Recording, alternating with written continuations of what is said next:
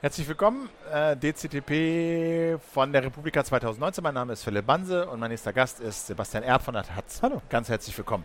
Ihr habt in der Taz in einem Team mit mehreren Journalisten ein, sagen wir mal, sehr rechtes Netzwerk mal beleuchtet. Das Hannibal-Netzwerk. Ähm, bevor wir darauf kommen, wie ihr das gemacht habt, musst du mal kurz so die Executive Summary geben von dem, was dabei jetzt rausgekommen mhm. ist. Was ist das für ein Netzwerk? Wie kommunizieren die? Wer kommuniziert da? Ähm, das ist ein Netzwerk, das im, im Zentrum steht ein, ein Bundeswehrsoldat, der André S. heißt. Er nennt sich selbst aber Hannibal. Das ist sein, sein Chatname, mit dem ist er äh, aber auch offline unterwegs. Ähm, der ist, äh, war lange beim, beim KSK, Kommando Spezialkräfte, das ist also die Eliteeinheit, die für die härtesten Einsätze zuständig ist, wie in Af Afghanistan, Taliban jagen, Geiseln befreien und sowas. Der hat ähm, angefangen, irgendwann sogenannte Prepper-Chats zu administrieren. Das was, was sind Prepper? Prepper sind Leute, die sich auf Sachen vorbereiten, also Englisch to prepare ähm, und dann so Vorräte ansammeln, Energie Also auf den Tag X, auf die große Katastrophe. Tag X, erstmal so, auch das, also auch, auch die Bundesregierung sagt, man muss sich vorbereiten, Stromausfall, sowas einfaches, Naturkatastrophe, ah, okay. Sturm, dass man zu Hause halt sitzt, ein bisschen Wasser hat und was zu essen. Ähm, aber diese Prepper, die es dann da ging, die haben dann teilweise schon mehr gemacht, eben weil sie dachten, es kann sein, dass irgendwann der Staat zusammenbricht, staatliche Ordnung, dass man dann irgendwie vorbereitet sein muss, was dann auch dazu vielleicht auch mal Waffenkenntnisse oder Waffen, Fluchtrouten. Ähm, und dann haben sie auch nicht nur gedacht, dass das vielleicht eine Naturkatastrophe sein kann, sondern auch, ähm, das kam dann so hoch 15, 2016, als dann vermehrt Flüchtlinge nach Deutschland kamen, dass die ja auch vielleicht Deutschland überrennen und dass das so ein Tag X dann sein könnte, ein unbestimmter Tag einer Katastrophe. Und auf jeden Fall hat Hannibal, ähm, das ist ein Teil, hat so verschiedene Chatgruppen, die in Deutschland verteilt waren, ähm, administriert.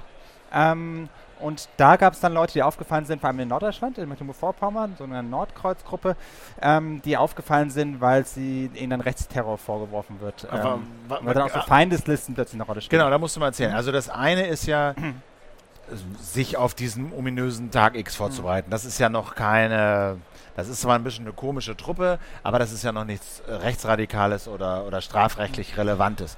Aber in diesen Chats ging es ja weit darüber hinaus. Also da wurden ja, ja, musst du mal erzählen, da wurde ja geplant, Leute zu erschießen. Um was ging es da? Genau, es gab da Leute, die irgendwie dann schon ähm, deutlich über dieses normale Vorbereitungswesen hinausgingen.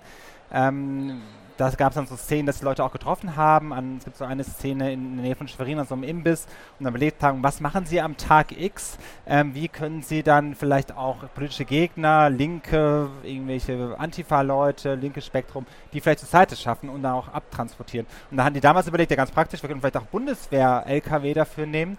Ähm, und das ist dann nicht so abwegig, wie es klingt, weil dann in diesen Kreisen einige Reservisten auch waren, die dann sozusagen Zugang auch zu, zu Infrastruktur unter Umständen hatten. Äh, genau. Das war sozusagen da im Norden, dass da Leute waren, wo dann auch so eine Liste gefunden wurde, die als Feindesliste interpretiert wird, wo einfach Leute draufstehen, die man im Zweifel vielleicht dann irgendwann nicht so gut findet und dann auch erledigen kann. Und im Süden, das noch ganz kurz, ja. was dann ähnlich das Franco A, dann tauchte in diesem Kontext auf, das, um das nochmal aufzurufen, das ist dieser Bundeswehrsoldat, der als Syrier, äh, syrischer Flüchtling getarnt Asyl beantragt hat, auch bekommen hat und der dann irgendwann aufgeflogen ist ähm, und dem der Generalbundesanwalt, also der oberste Terrorermittler, ähm, die Vorbereitung einer schweren staatsgefährdenden Gewalttat vorwirft, den auch angeklagt hat. Äh, das ist sozusagen Terrorvorbereitung. Und da ist auch die Überlegung sozusagen, die da im Raum steht, eine Interpretation. Vielleicht hatte er vor, das ist noch alles juristisch nicht geklärt, sozusagen dann ähm, den Tag X auch ähm, hervorzurufen, auszulösen mit einem vermeintlichen islamistischen Anschlag zum Beispiel.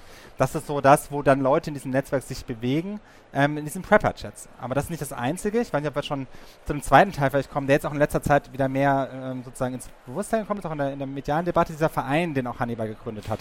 Ähm, da genau, da, da, da, da, kommen wir gleich mhm. nochmal drauf. Ich wollte nochmal kurz mhm. auf das eingehen, was Inhalt dieser Chats mhm. war. Ne? Es war diese einerseits diese Vorbereitung, dann diese doch recht konkreten Planungen, Menschen letztlich umzubringen. Mhm. Welche Rolle spielt äh, Waffenbesitz, die Organisation vor Waffen, der Umgang mit Waffen? Wie konkret war das? Wichtig ist erstmal zu, nochmal zu erklären, wer in diesen Chats überhaupt drin war. Ja. Dann, dann, erklärt sich auch die Waffenfrage ja. ein bisschen anders, weil in diesen Chats waren ähm, vor allem eigentlich Leute, deren eigentliche Aufgabe ist, den Staat zu schützen. Das heißt, dann, äh, Polizisten, ähm, Soldaten der Bundeswehr, Aktive, auch aus Spezialkräften, aber auch äh, viele Reservisten, die aber immer noch Zugang haben auch zu bestimmter äh, militärischer Infrastruktur. Und auch andere Behördenmitarbeiter, aber auch Anwälte, Ärzte, so ein bisschen in die Gesellschaft hinaus. Und das Wie heißt, viel viele hatten ja schon, haben Zugang? schon Zugang zu Waffen. Also sagen, wer Reservist ist, hat potenziell, da gibt es auch mal dann die Übungen, die die machen und es gibt ja auch so Reservistenkompanien, die dann im Einsatz sind. Bei G20 zum Beispiel, weil es ja kein offizieller Bundeswehr ist im Innern, aber es gab Reservistenkompanien, die ähm, Liegenschaften der Bundeswehr gesichert haben. Da haben die auch Waffen dabei. Ähm, und da waren auch der ursprünglich, der das, der, die, die Mecklenburg-Vorpommern, die Kompanie sollte da auch dabei sein. Und die haben dann auch den, den Chef dann kurzfristig ähm, dort ähm, nicht hin, mit, mit hingeschickt, weil das war auch einer von diesen Preppern, von diesen äh, Nordkreuz-Preppern, die da ähm, diese Pläne mit, mitgeschmiedet haben. Das heißt, das sieht man schon so. G20, man hat die Bilder noch im Kopf äh, mit, mit brennenden Barrikaden in der Schanze. Das hätte ja auch so ein Tag X-Szenario vielleicht sein können. Okay, also das heißt, die Leute müssen sich jetzt gar nicht groß beschaffen, sondern viele von denen haben, wenn sie wollen, Zugang zu Waffen im Zweifel. Äh, Franco A. hat ja auch welche gehortet, äh, glaube ich, ne, selber beschafft und Waffendepots angelegt, glaube ich. Das ist der Vorwurf, illegaler Das ist zumindest der Vorwurf, Munition genau. und so weiter wurden da Sachen Äh, ja. Nochmal ganz kurz zu den Leuten, die in diesen Chats waren. Mhm. Über wie viel reden wir da? Also es gab ja verschiedene, Mhm. hast schon gesagt, Norden, Süden, Osten eher weniger. Osten, West, es gab schon die Ähm, vier und auch Deutschland, Schweiz soll es Sachen gegeben haben. Das haben sie auch ähnlich aufgeteilt, wie die, wie die Bundeswehr organisiert Ja. ist. Also da haben sie sich sehr stark an dem militärischen Und Vorbild von wie vielen. Leuten reden wir da? 1000, 50? Wir reden da in jedem von so einer ähm, zweistelligen Zahl. Also dann so in dem, im Süden vor allem und im Norden, da, da weiß man noch mehr drüber. Da waren es so dann vielleicht 30, 40, 50, 60. Im Osten eher so ein Dutzend, zwei Dutzend. Im Westen ist relativ wenig bekannt. Und da muss man auch dazu sagen, dass, dass auch den Behörden, die haben da auch nicht, soweit man das weiß, Ermittlungsbehörden, die ja dann sich von verschiedenen Richtungen das anschauen, auch nicht den kompletten ähm, Durchblick, wie viel da jetzt genau drin war. Ja auch eine, das schwankt natürlich ein bisschen, dann auch die Chats, natürlich ist da immer einer mehr, einer weniger, auch die Inhalte sind natürlich nicht immer da, dann wurden Sachen gelöscht, weil die Chats wurden, das muss man auch dazu sagen, die Prepper-Chats ähm, sozusagen wurden aufgelöst in der damaligen Form, als dann Franco aufgeflogen ist und auch festgenommen wurde. Das war am Anfang 2017. Jetzt kommen wir zu diesem Verein. Also es Mhm. gibt einerseits diese Chats, die äh, bei Telegram, glaube ich, in größten Genau, Teil statt, äh, stattfanden äh, und nicht dafür gedacht waren, öffentlich zu werden. Mhm. Uniter, dieser Verein, ist sozusagen das öffentliche Gesicht. Welchen Zweck hat das? Was macht dieser Verein? UNITA e.V. ist, wenn man sich auch mal die Webseite anschaut, was man jetzt erstmal macht, wenn man sich informieren will, ist es eine NGO, ein gemeinnütziger Verein, ähm, den man sozusagen auch steuerreduziert spenden kann, der ein Berufsnetzwerk ist für ursprünglich vor, vor allem für ehemalige KSK-Soldaten, die erstmal auch eine Orientierung brauchen, wenn sie aus dem aktiven Dienst kommen. Wie orientiere ich mich beruflich weiter? Was mache ich da? Äh, vernetze ich mich mit anderen? Auch dann sind ehemalige Spezialkräfte der Polizei dabei, aber auch aktuelle und Leute, viele Leute aus dem Sicherheitsbereich und auch viele Leute, die so ein bisschen näher da zu diesen spannenden Personen irgendwie interessant finden. Die geben sich sehr karitativ, machen Aktionen, man kann dort Tanzkurse machen. Das ist sozusagen das, wie die sich jetzt verkaufen. Wenn man sich ein bisschen anschaut, wie die Genese war, noch in der früheren Phase, gibt es da sehr große Überschneidungen zu diesen Prepper-Chats, vor allem im Süden. Da war sozusagen eigentlich dieser, dieser Süd-Prepper-Chat und UNITA in seinen frühen Jahren war eigentlich äh, sehr, sehr, gab es große Überschneidungen. Und ähm, das, das bes- bestreitet UNITA heute, aber wir haben ganz viele Personen gefunden, Kontinuität, auch thematisch.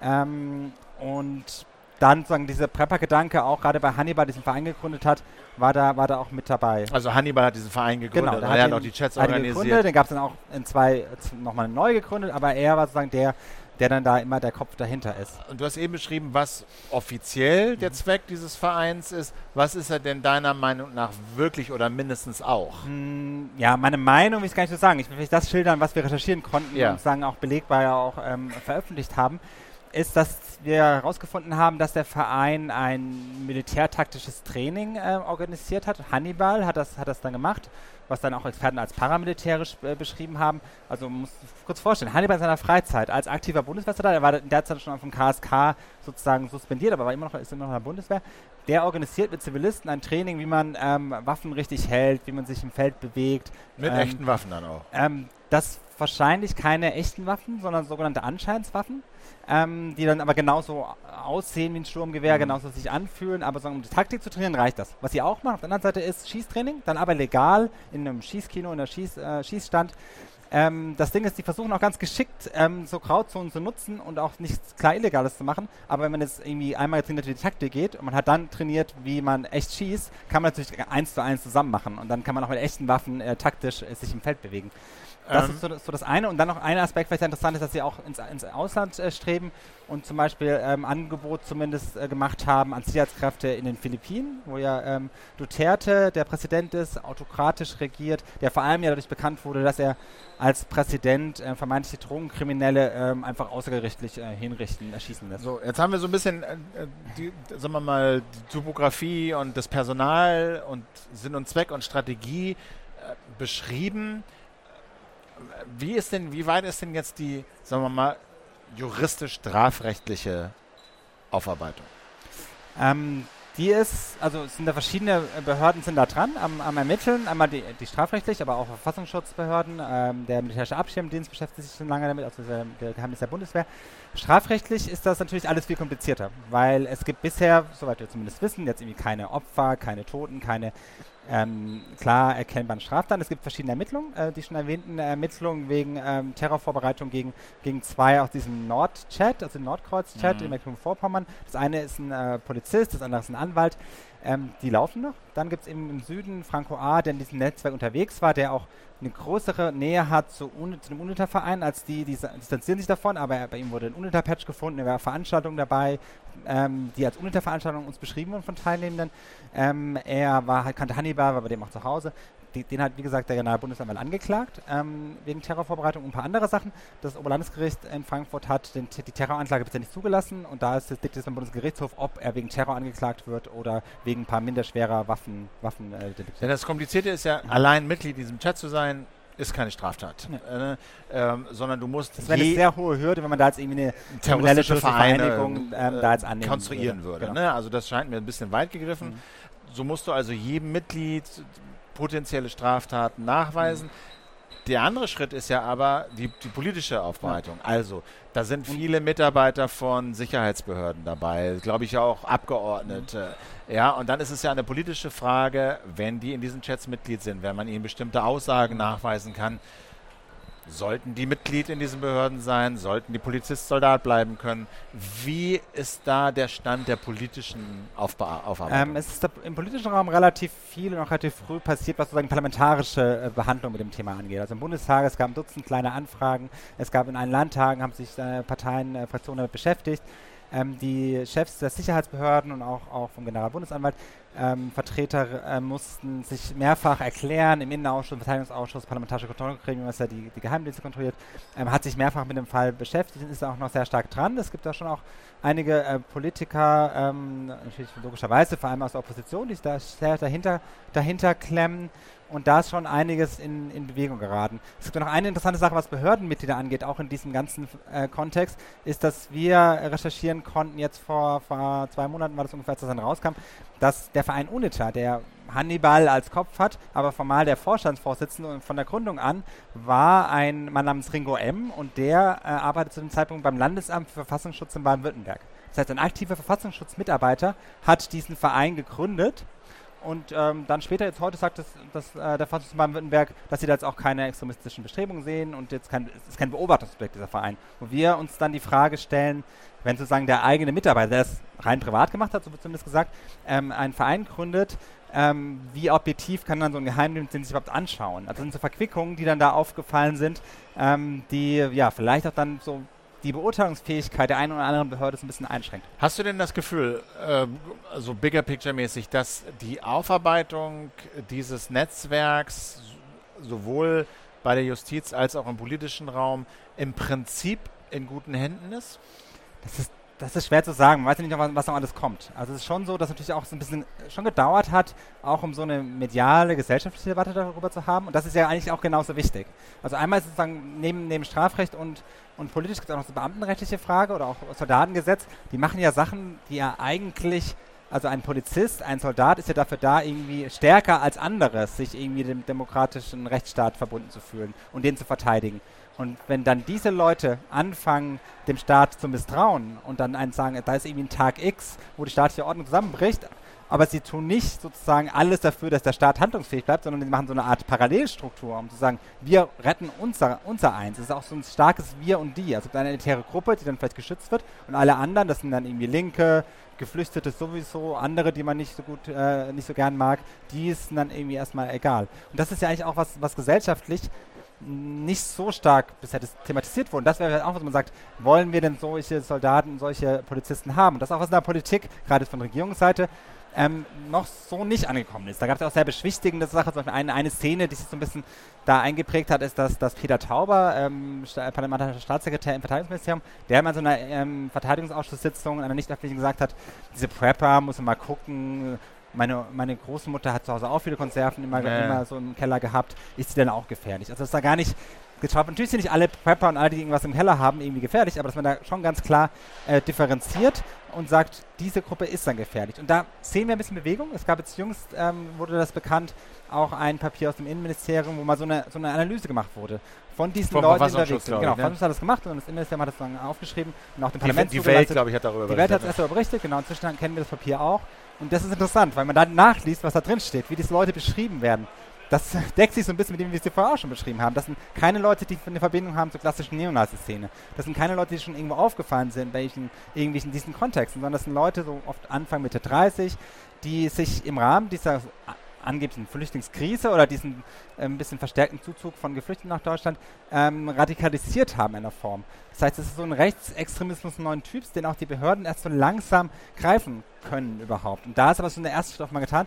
Interessant ist halt der Vergleich zu den, zu den Reichsbürgern. Das waren ja auch einfach nur Spinner lange Zeit, die keiner richtig ernst genommen hat, die vielleicht mal irgendwelche kommunalen Ämter genervt haben, weil sie den Pass nicht anerkannt haben, aber sonst waren es halt Spinner, bis dann ein Polizist von so einem sogenannten Reichsbürger erschossen wurde und irgendwie kurz danach wurden sie Verfassungsschutz beobachtet. Also das sind ja auch so Lernschritte, die dann auch so eine Behörde irgendwie dann mit der Zeit durchgeht. Ist natürlich die Frage, wie gefährlich sind die wirklich? Ne? Also, äh, also du sagst, zumindest einige davon sind halt. Äh, ja, das sind, das ja. sind Leute, die. Das Problem ist, wie viele das sind, ist das eine erstmal. Ja. Ähm, es reicht ja, wenn es wenige sind, die irgendwas machen. Dann sind das Leute, die tendenziell irgendwie den Staat, wie wir ihn haben, sehr kritisch finden, also Demokratie, Rechtsstaat ablehnen im Zweifel vielleicht und die alle, ähm, die teilweise sehr gut ausgebildet sind, was jetzt Waffen angeht, Taktik, Militär, also KSK sind die, die wirklich die beste Ausbildung haben, ähm, die man da in Deutschland irgendwie haben kann. Und ähm, Polizisten ja genauso, also eigentlich Leute, die auch mit Waffen umgehen können. Und wenn die natürlich dann irgendwann auf die Idee kommen sollten, irgendwas zu machen, dann ist es ja besonders problematisch. Ja, das ist ein besonders großer Impact. Mhm. Jetzt erzähl doch aber mal genau, wie ihr darauf gekommen mhm. seid, wie das losging. Das ganz ursprünglich fing das an, das ist schon eine ganze Weile her, das war im Spätsommer 2017. Da gab es ähm, Hausdurchsuchungen, eben bei den schon erwähnten ähm, Leuten aus dieser Nordkreuz-Chat-Gruppe in, in Mecklenburg-Vorpommern. Genau. Und da gab es so eine kurze Meldung vom, vom Generalbundesanwalt, Hausdurchsuchungen bei diesen Leuten. Ähm, das war damals meine Chris, äh, Kollegin Christina Schmidt, die da recherchiert hat. Das war so ein Fall, wo dachte, okay, Mecklenburg-Vorpommern ist interessant. Und dann gab es so ein bisschen so dieser, dieser ähm, Verdacht, da könnte irgendwie so Rechtsterror, irgend sowas im Raum stehen. Das wurde dann relativ schnell so ein bisschen weniger in der Debatte auch, weil dann diese Prepper sozusagen sich auch selbst zu Wort gemeldet haben und auch Interviews gegeben haben. So einer von dieser Gruppe, der, der Admin auch dieser Chatgruppe dort oben, diese eine Gruppe hat dann gesagt, wir sind doch Prepper, wir bereiten uns auf vielleicht Stromausfall vor, vielleicht irgendwie einen Sturm.